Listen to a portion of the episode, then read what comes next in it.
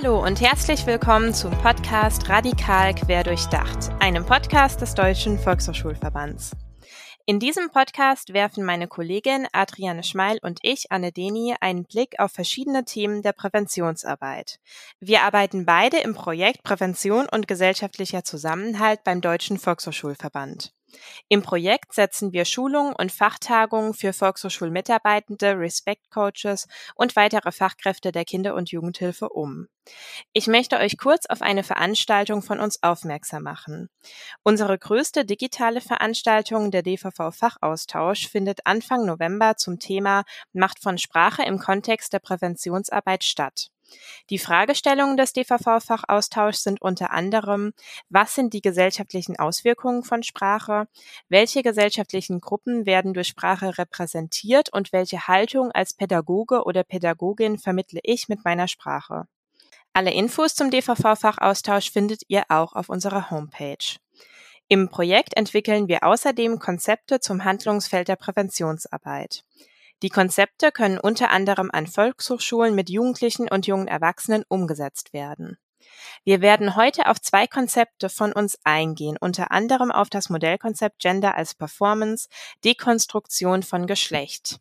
Dieser Titel gibt auch schon den ersten Hinweis auf das heutige Thema.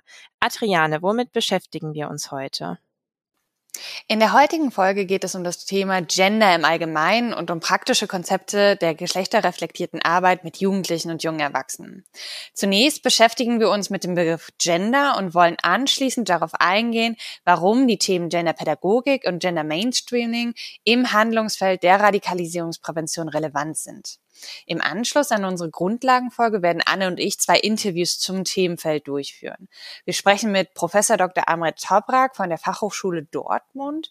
Er ist im Bereich der Erziehungswissenschaften mit dem Schwerpunkt gruppenpädagogische und therapeutische Handlungsmöglichkeiten bei Verhaltensstörungen tätig. Zusammen mit KollegInnen hat er zuletzt die Ergebnisse des Forschungsprojekts Die jugendkulturelle Dimension des Salafismus aus der Genderperspektive veröffentlicht. Unsere zweite Interviewpartnerin wird Diana Hees sein. Sie hat als Kursleitende das Kurskonzept aus der Rolle gefallen, Jugendliche für die geschlechterspezifische Ansprache durch ExtremistInnen sensibilisieren begleitet.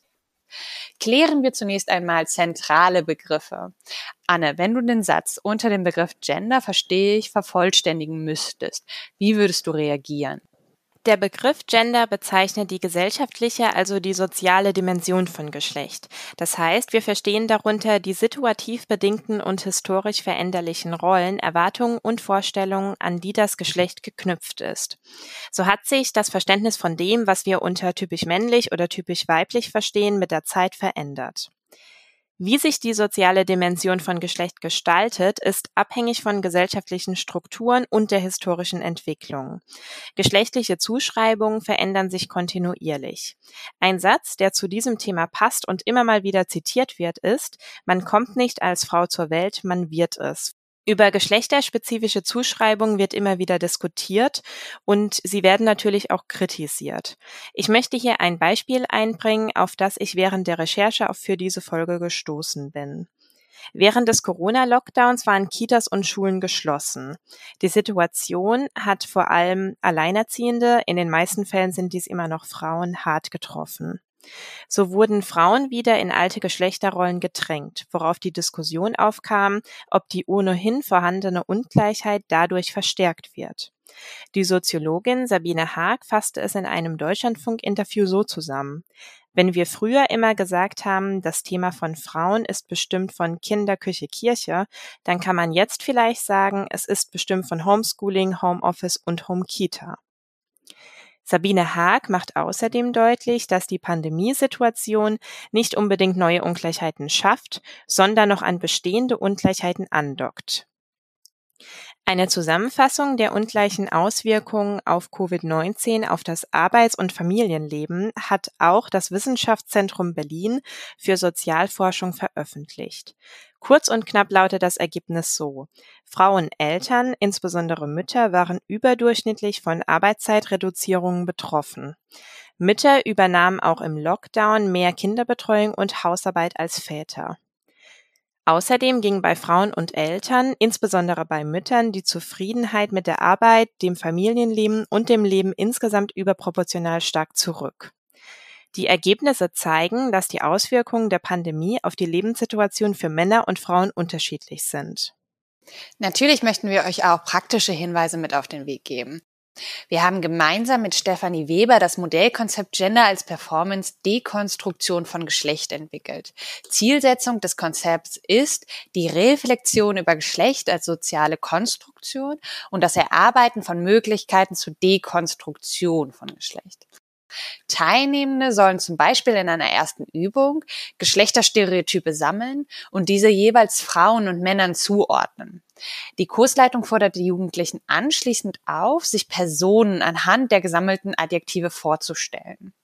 Hierbei werden allerdings die Adjektive vertauscht. Frauen werden mit drei vermeintlich männlichen Eigenschaften beschrieben, Männern mit drei typisch weiblichen Zuschreibungen.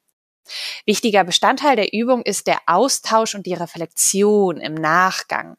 Wie ging es mir mit der Übung? Welche Assoziationen hatte ich im Kopf? Der Beschreibung des Modellkonzepts könnt ihr Hinweise dazu entnehmen, welche Fallstricke es bei der Umsetzung geben kann. Es ist zum Beispiel wichtig, darauf hinzuweisen, dass die gesammelten Adjektive Klischees beinhalten und wir gerade hier eine Dekonstruktion der gesellschaftlichen Bilder erzielen wollen. Ähnlich vorheriger Anregungen zu anderen Praxiskonzepten möchte ich euch auch heute daran erinnern, dass ihr eigene Bezugspunkte reflektieren und euch mit individuellen Assoziationen auseinandersetzen solltet. Wir weisen in der Anleitung des Modellkonzepts darauf hin, dass Personen sich abwertenden Reaktionen ausgesetzt sehen, sobald sie von einer ja gesellschaftlichen Norm abweichen. Mit Blick auf das Thema Gender heißt das, sobald Frauen zu viel vermeintlich männliches Verhalten oder Männer zu viel vermeintlich weibliches Verhalten zeigen, reagiert die Gesellschaft oft mit Abwertung oder auch positiver Diskriminierung. Teil des Modellkonzepts ist ebenfalls die Analyse medialer Repräsentanz. Hier ist uns wichtig, Teilnehmende zu sensibilisieren für die medial transportierten Rollenbilder. Das komplette Modellkonzept könnt ihr über unsere Homepage als PDF-Dokumente kostenfrei herunterladen. Lasst uns gerne wissen, wenn ihr das Modellkonzept mit euren Teilnehmenden eingesetzt habt. Wie habt ihr das Konzept umgesetzt? Was haben eure Teilnehmenden zurückgemeldet? Was hat gut, was hat vielleicht nicht gut funktioniert? Jetzt sprechen wir von, von der Praxis und haben noch nicht den Begriff Genderpädagogik erklärt. Anne, was umfasst der Begriff und welche Zielsetzung verfolgen Maßnahmen der Genderpädagogik? Genderpädagogik hat das Ziel, Kinder und Jugendlichen die Vielfalt von Geschlechterrollen zu zeigen. So wird versucht, auf gesellschaftlicher Ebene für mehr Geschlechtergerechtigkeit zu sorgen. Kinder und Jugendliche werden bei der Entwicklung ihrer Geschlechtsidentität unterstützt, ohne dabei vereinfacht dargestellte Rollenmuster zu reproduzieren. Wie kann Genderpädagogik also aussehen? Ich würde mich dabei gerne auf ein Erklärvideo zum Thema Genderpädagogik von der FUMA, der Fachstelle für Gender und Diversität NRW, beziehen. Im Kindergarten können Kinder durch das gegengeschlechtliche Arbeiten, das sogenannte Crosswork, erfahren, dass Erzieherinnen gute Abenteuerparcours bauen können und dass Erzieher in traurigen Momenten den richtigen Trost spenden. In der Schule folgt man diesen Ansatz, indem vielfältige Rollenbilder gefördert werden. In gemischtgeschlechtlichen Klassen können Lehrkräfte den SchülerInnen vermitteln, dass Talente und individuelle Fähigkeiten nichts mit dem Geschlecht zu tun haben. In der außerschulischen Jugendbildung werden zudem Räume geschaffen, in denen Mädchen und Frauen oder Jungen und Männer unter sich sein können, also die Mädchen- und Jungenarbeit.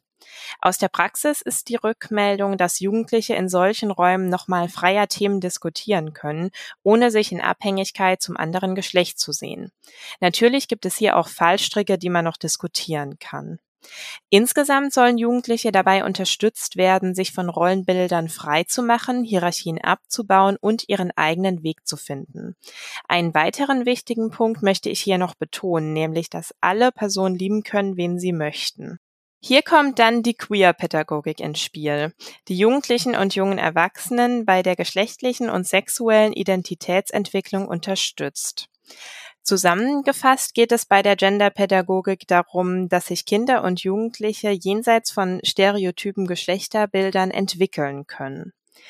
Das Video von der FUMA könnt ihr euch natürlich bei YouTube ansehen. Klickt einfach auf den Link in den Show Notes. Lasst uns jetzt noch auf das Thema Gender Mainstreaming eingehen. Wie würdest du dieses umschreiben, Adriane? Für mich hat der Begriff Gender Mainstreaming immer etwas mit einem ja Bewusstwerden von ungleichen Lebensbedingungen und Chancen von Frauen und Männern zu tun. Es geht um gesellschaftliche Ausgangslagen und deren Auswirkungen für die Gleichstellung von Männern und Frauen. Der Begriff beinhaltet oder besser gesagt nimmt zur Kenntnis, dass keine geschlechtsneutrale Wirklichkeit existiert. Entscheidungen auf gesellschaftlicher, politischer und individueller Ebene haben immer eine Geschlechterdimension. Aktivistinnen fordern, dass bei Entscheidungen, bei Planungsprozessen oder in individuellem Handeln Gleichstellungsaspekte mitbedacht werden müssen. Sie wollen, dass die Auswirkungen auf die unterschiedlichen Lebenslagen von Männern und Frauen berücksichtigt werden. Dies soll dann die verschiedenen Lebensbereiche betreffen, wie etwa politische Dimensionen, wirtschaftliche Systeme und auch soziale Kontexte. Wie Anne vorhin bereits erwähnt hat, beinhaltet der Begriff Gender gesellschaftliche Geschlechterrollen, außerdem Vorstellungen und Erwartungen, wie Frauen und Männer sind bzw. sein sollten. Das bedeutet, dass die Geschlechterrollen in Beziehungen zwischen Menschen laufend hergestellt werden und dargestellt werden. Gender wird also konstruiert und somit eine veränderbare Kategorie. Für uns wichtig ist, dass wir Veränderungen herbeiführen können. Und genau hier setzt Gender Mainstreaming mit der Forderung nach einer Strategie an. Es gibt unterschiedliche Sichtweisen, Interpretationen oder auch Fallstricke. Schaut euch hierzu gerne das Dossier zum Thema Gender Mainstreaming der Bundeszentrale für politische Bildung an oder auch die Zusammenstellung zum Thema geschlechtliche Vielfalt trans. Wir sprechen immer wieder von den Auswirkungen der Covid-19-Pandemie, wobei eine Begleiterscheinung ist, dass Frauen und vor allem Mütter wieder verstärkt häusliche Arbeiten übernehmen und verantwortlich für die Betreuung der Kinder und Jugendlichen sind. Bei der Tagesschau gibt es hierzu einen Artikel mit dem Titel Viel Home, wenig Office. Wenn Genderstereotype in der Gesellschaft bestehen und diese Auswirkungen auf Männer und Frauen haben, warum sagen wir dann in unserem Podcast, das ist ein Thema für das Handlungsfeld der Präventionsarbeit? Lasst mich das kurz darstellen. Auch ExtremistInnen nutzen geschlechterspezifische Rollenbilder für die Ansprache von Jugendlichen und jungen Erwachsenen. Es hat vielleicht auch was für sich, wenn man sich nicht damit auseinandersetzen muss, welche Vorstellungen man selbst von dem Zusammenleben mit dem Partner oder der Partnerin hat. Die Flucht in alte Rollenmuster und das Erfüllen von Erwartungen gibt Jugendlichen und jungen Erwachsenen Sicherheit und Selbstvertrauen in der Gesellschaft wird ja auch häufig, ja, man könnte sagen, mit zweierlei Maß gemessen. Auf der einen Seite wird von Geschlechtergerechtigkeit, von einem Bewusstsein für trans- und nicht-binärem Leben gesprochen. Auf der anderen Seite findet unter anderem in der Sprache eine solche Vielfalt keinen Ausdruck. Wenn ich mit einem solchen Zwiespalt konfrontiert bin und gleichzeitig nicht die Stärke besitze, eigene Vorstellungen zu entwickeln, erscheinen mir die klaren und eindeutigen Aussagen extremistischer Gruppierungen vielleicht attraktiv. Genau hier setzt auch das Kurskonzept aus der Rolle gefallen an. Das Konzept haben wir gemeinsam mit dem Träger Gesicht zeigen e.V. entwickelt. Meine Lieblingseinheit ist die Übung Meine Kampagne, in der Teilnehmende sich zu einer ja, Problemstellung eine Kampagne überlegen sollen. Der Fokus liegt ganz klar auf Fragestellungen der Geschlechtergerechtigkeit. Das Thema Gender ist so vielfältig und groß, dass wir nicht alles in einer Podcast-Folge auch nur annähernd thematisieren könnten. Bevor wir uns aber für heute verabschieden, noch ein Hinweis auf die, wie wir finden, spannenden und gut zusammengefassten Angebote der FUMA. Auf der Homepage der FUMA findet ihr unter Hashtag Wissenslücken Erklärungen zu verschiedenen Begriffen wie Intertrans, Bodyshaming und vieles mehr. Außerdem verweisen wir euch auch auf unserer Homepage auf die Seite Fuma Digital, eine kostenlose Lernplattform zu den Themen Gender und Diversität. Wie immer findet ihr alle wichtigen Links zur heutigen Folge in den Show Notes. Auf unserer Homepage stellen wir euch noch ein weiteres Modellkonzept mit dem Schwerpunkt Gender- und Medienpädagogik zur Verfügung. Das Modellkonzept Sexism Sells, Genderdiskriminierung mittels Werbung ist für junge Erwachsene ja im Alter von 17 und 26 Jahren konzipiert. Fokus ist unter anderem die Analyse medialer Darstellung von Männern und Frauen. Anne und ich bedanken uns fürs Zuhören und wünschen euch viel Freude beim Ausprobieren der Materialien. Schreibt uns gerne eure Anregungen und Fragen per Mail an pgz.dvv-vrs.de. Schön, dass ihr dabei wart bei einer Folge von Radikal querdurchdacht.